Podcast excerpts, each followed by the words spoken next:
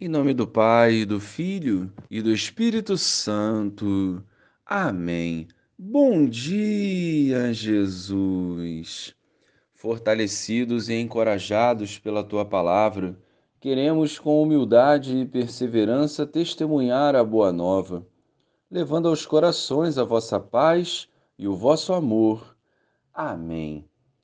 Naquele tempo, Jesus andava por cidades e povoados pregando e anunciando a boa nova do reino de Deus. Os doze iam com ele, e também algumas mulheres que haviam sido curadas de maus espíritos e doenças.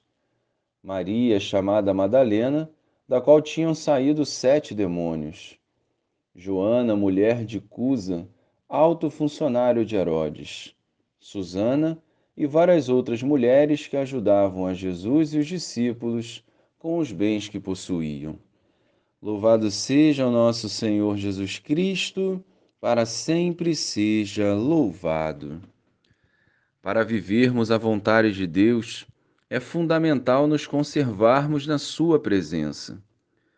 E estar na Sua presença não significa apenas estar presente fisicamente no templo, mas sim por onde andarmos, sermos canal da graça de Deus.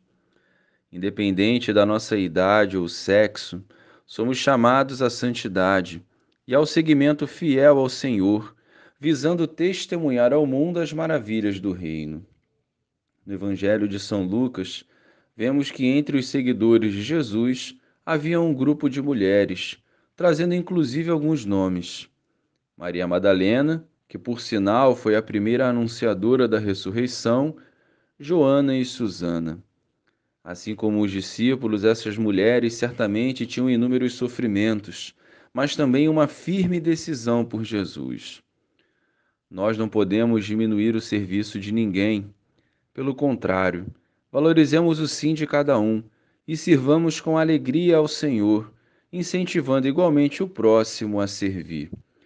Glória ao Pai, ao Filho e ao Espírito Santo como era no princípio, agora e sempre.